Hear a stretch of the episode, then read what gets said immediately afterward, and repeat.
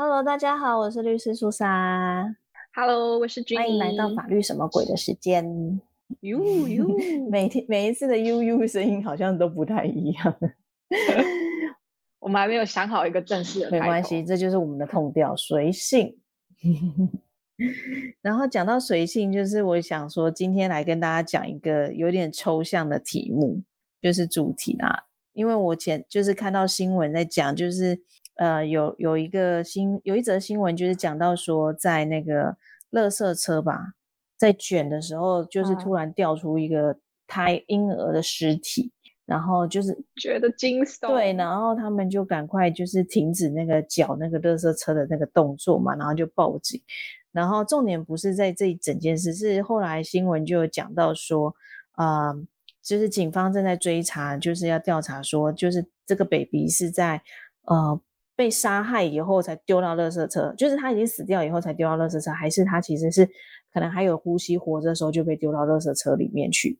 对对，然后他就讲到说，这个会关系到，就是到时候的刑罚的责任是不同的。就我想，可能没有接触过刑法的原则的人都会讲说，都是 杀人，有需要分这么细吗？对，然后我就觉得这是一个很有趣的，可以跟大家讨论分享的东西。就是其实，呃，对我们读法律的人来讲，有时候啦，像我自己就会觉得刑案是稍微比较简单的，跟民案比。可是刑案的话，有时候它微妙的地方就是一个行为它发生的时间点，可能会影响到最后它被认定的罪。没错，所以这就是为什么诶这一则新闻会吸引了我，然后想要跟大家讲今天的主题，因为刚刚讲到说他是在活着的时候被丢到垃圾车呢，还是死的时候被丢垃圾车，其实会关系到是他最后会被认定是杀人罪还是毁损尸体罪。那这两者有什么不一样的后果呢？因为如果说他是活着的时候，那他就因为他已经出生了，他出生他就是属于一个人了，所以在这个情况下，他把他直接丢到垃圾车里面，那他就是一个杀人的行为了。那当然，懂杀了罪，他的刑罚责那个刑责是会比较重一点。那如果说像我刚刚讲的，他其实已经死掉了啊，他可能出生就死亡了，或者是说出生没多久以后死亡了，那他就已经丧失了，就是不是人了，那他就成为一具尸体。那在这个时候呢，如果你又把他丢到垃圾车，那我们就会认为他是一个毁损尸体罪了。懂，对，那刑罚当然就会相对的稍微轻一点，因为我们会认为生命的那个法益是比较重要的，这样子。就是你夺取了生命这件事情，在刑法上是比你对尸体做出什么行为，这就两者是是有差异的。对，对尸体我们就觉得它是一种不尊敬嘛。懂，对，那其实呃，刑刑法的东西很多都是这么就是微妙，它只要差一点点就就差很多啊。像我我记得一个条件就差很多。对啊，我记得以前就是读刚开始读法律系，最痛苦的就是要去区分窃盗、抢夺跟强盗。我必须承认这一题，我觉得大学的时候一定有考过，但是我现在已经忘记了。这几乎是法律系大学必考的题目吧？就是这三者到底差在哪里？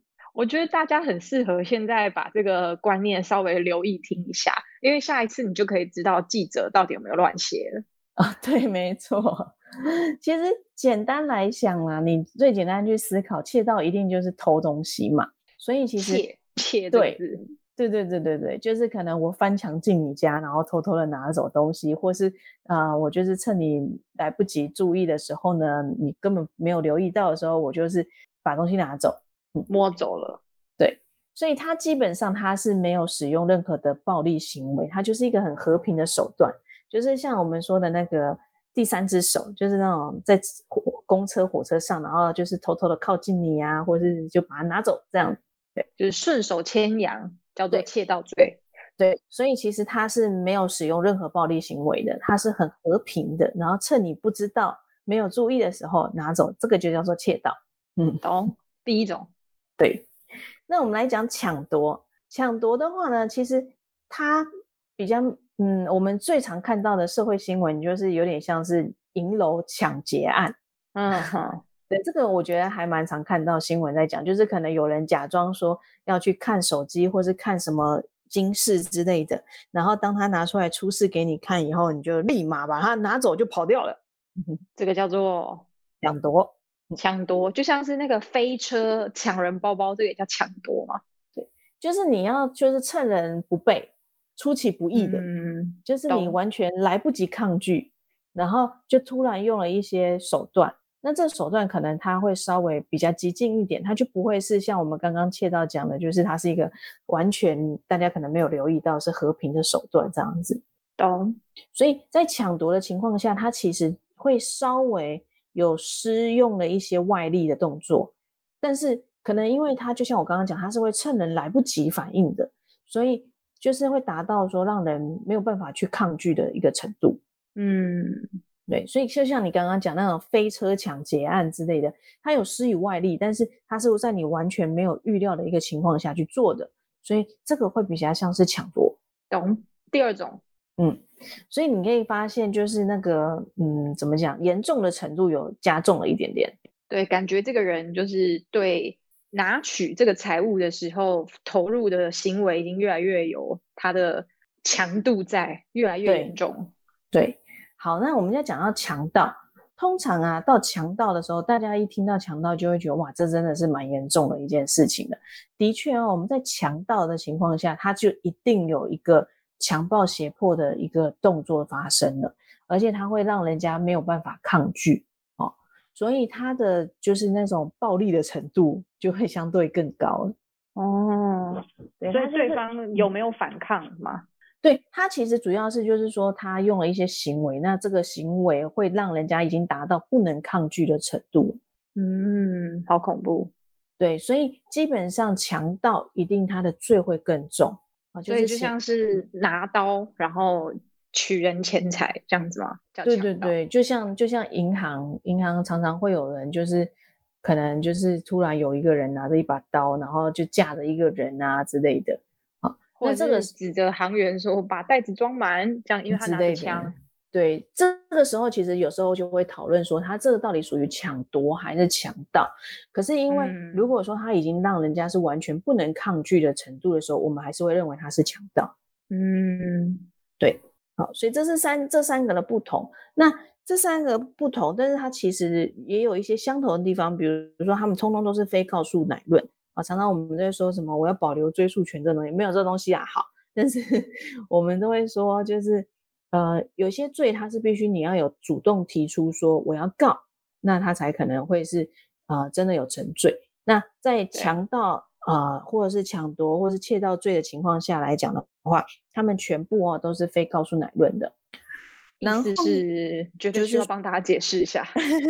意思就是说呢，就是只要你犯了这个罪，那警察就是会来抓你，然后检察官也是会去侦办这个案件的。就起诉你。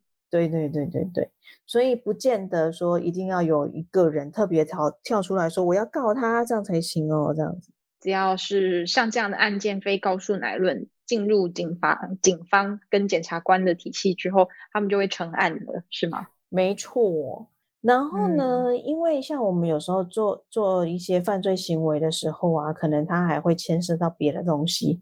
那就像我刚刚讲，时间点很重要嘛。所以如果今天你做了这个窃盗啊，或抢夺或强盗的行为的同时啊，你可能呃，可能比如说你有带凶器，或者是嗯。说你是嗯毁损了人家的门窗进去，或者是说嗯。呃有人住在里面，然后你明明知道有人住在里面，你还翻墙进去等等的哦。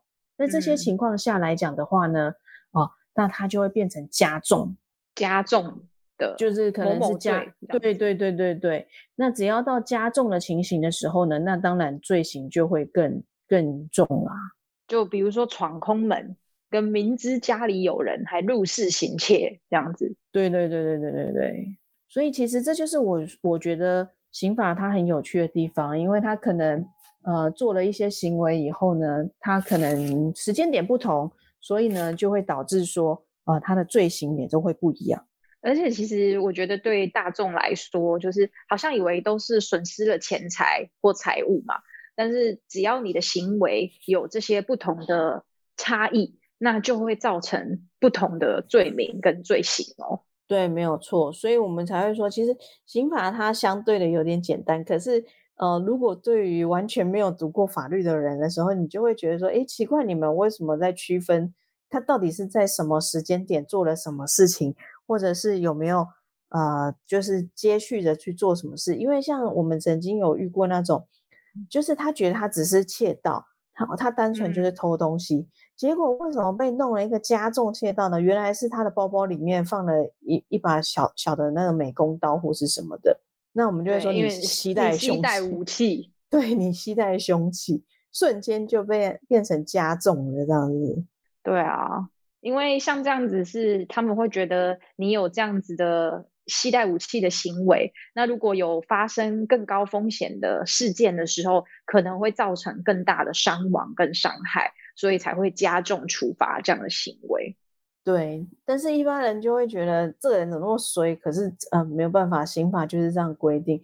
你只要有符合了他一些加重的一些行为的时候，他就会立马加重。即使你可能说这一把刀，美工刀已经在我这个包包已经放十年之类，我根本忘了它的存在。你你没有拿出来用啊？为什么会这样呢？但其实规呃刑法的规定，然后衡量这些。保护的风险，还有衡量这个行为，就是像这样子比较抽象的情况。我觉得大家可能会觉得很疑惑的是，说不定有一些人他们收到了起诉书，就会觉得说啊，为什么是被控诉这个罪呢？那其实就是要看实际侦办的情况，还有实际最后这些事实加起来衡量被起诉的罪名这样子。所以我觉得有时候我们法律人也有一点，就是要说可怜吗？就是我们有时候会很去计较说这个行为发生的时间点，那是哪个在前，哪个在后，或是什么的。然后有时候我们在讨论这个的时候，人家就会觉得你们到底在干嘛？纠结什么？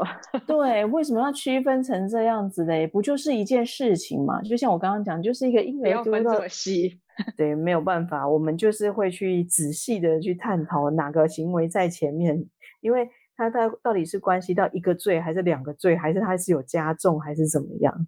对这个，我觉得那个一个罪还是两个罪，然后还有没有加重，这个我觉得这又是大二的考题了吧，很复杂。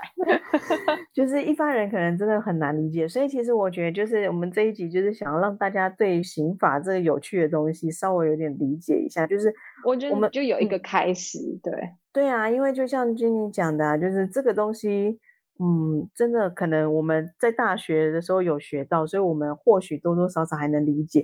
可是，一般人可能完全没有接触，他只是会觉得，为什么新闻要把它说的这么复杂的感觉呢？因为可能就是大家可以想象到，新闻讲的事件就是很像以前我们大学写的考题，它就是写了一个很像小说或者是新闻报道一般的情节，但是我们就要从这些事实里面去分析有哪些罪。然后符合哪些条件？那差一点点就差很多。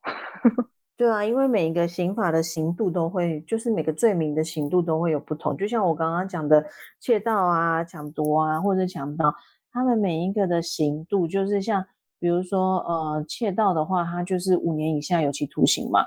可是抢夺它是六个月以上五年以下，强盗变成五年以上，哎，所以其实一个罪名差就差了很多，哎，对。这个重要的时间是不能这样子含糊带过去的。人命人的那个自由被监禁的事情，不是不能这么轻易的草率的去评判定。所以其实像大家现在都知道说什么，每次犯罪以后就要说自己有精神病，因为我觉得这是新闻已经报道太多这样子，就是可以这个起手式不对吧？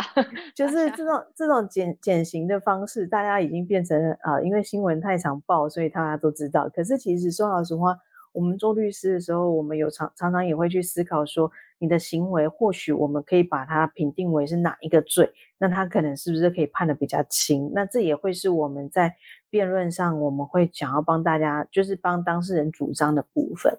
对啊，因为刚刚我们讲的这些刑罚的法则，其实他们都是有一个区间嘛。然后在量刑的时候，你实际的情况啊，跟你个人的因素啊等等的，都要被。呃，强调跟参考进来，那就会影响到你的刑度。因为其实多一年少一年，多一个月少一个月，其实我觉得这是很大的不同。对啊，而且其实除了我们刚刚讲到窃盗、抢夺、强盗之外，还有另外一种，也是让我们有时候觉得很难分的，就是伤害。你还要说吗？伤害跟重伤害跟杀人，这也是啊，对不 对？所以我就觉得这这是我们很多刑法有趣的地方啊。对，而且你刚刚讲那个杀人罪，或者是呃死了之后才毁损遗弃这个尸体，这个罪不一样。那有时候还会牵涉到，如果今天这个事件当中有不同的人参与，可能杀人的是一个人，后来他找人来搬运尸体、遗弃尸体，这又是另外一件故事。然后他们都在这个故事里面，这也是更复杂的情况。所以这些时间点，然后这些罪名，然后这些行为，要这样子抽丝剥茧的去区分，是有必要的。对啊，所以才会像刚刚君妮讲到，就是如果之后大家在看这种社会新闻的时候，也可以去思考一下，诶，他现在讲的这个为什么他要这样子讲？那他为什么要区分这个前后的关系？那到底涉及到什么？我觉得生活中其实非常多东西都是法律啦，都都可以稍微思考一下。如果你真的对法律是有兴趣的人，这样子。对，而且其实有一阵子大家很常议论，就是法官的评判到底是不是。公平，或者它到底是不是合理？可是其实像我们只是现在开始知道一些基础的概念，就知道法律的呃法律行为要怎么样去界定跟判断，就已经很困难了。何况我们已经是实际的案件发生，进入了审理，进入了法官的判断。所以我觉得大家可以从这一些小小的观念开始去了解，这样。对啊，而且之后大家都有可能会担担任那个什么国民法官。所以我觉得 就是对这这国民法官跟我完全没关系啦，对啊，因为我是不可能符合这个国民法官的资格。但是我觉得大家普遍的都可能会有这个机会存在，所以也可以从现在就是把生活中的一些事情，然后看看有什么法律的问题，也可以去思考或是理解一下这样子。对，我觉得这个很像是我们当初念上学念法律系的时候，就是一开始我们看这个世界好像就是理所当然，跟大家。差不多，差不多。可是到我们开始念了法律之后，我们看这个世界的滤镜跟眼镜就开始不一样了。对啊，而且因为其实，嗯，我觉得担任国民法官也是一个蛮重的责任，然后他们涉及的案件都会是一些比较重大的刑案，所以我就觉得大家可以从现在起，从社会新闻当中，我们去学习到一些法律知识，这样子。对，因为或许。有很多不同的案件、不同的罪名，但是我们今天讨论的内容其实是一些法律的基本的原则，比如说刑法的基本原则、刑法的一些基本的思考逻辑。那大家可以从这里开始建立一些些基本的概念，就会像拼拼图一样，最后你会有一个比较完整的画面。嗯，所以反正今天就是想要跟大家聊一聊，就是反正之后呢，你在看新闻案件的时候呢，你就去思考一下。就是到底呢，它涉及到的是什么罪？为什么呢？这个行为发生在前在后，它的重要性这么严重？那我觉得这都是大家可以思考的。没错，你看到那些不一样的词，就是刚刚讲的窃盗啊、抢夺啊、强盗啊，你就会知道它后面代表意思是不一样的。好哟，所以今天就是非常学理的一集，这样子。会会觉得太痛苦了吗？各位，如果你们有任何就是觉得太简单，还是觉得太难的地方，跟我们说一下。对，既然就是太痛苦，所以赶快把它结束吧。那我们这一集就到这边啦。好，废话不多说，我们下次见。对，下次见喽，拜拜，拜。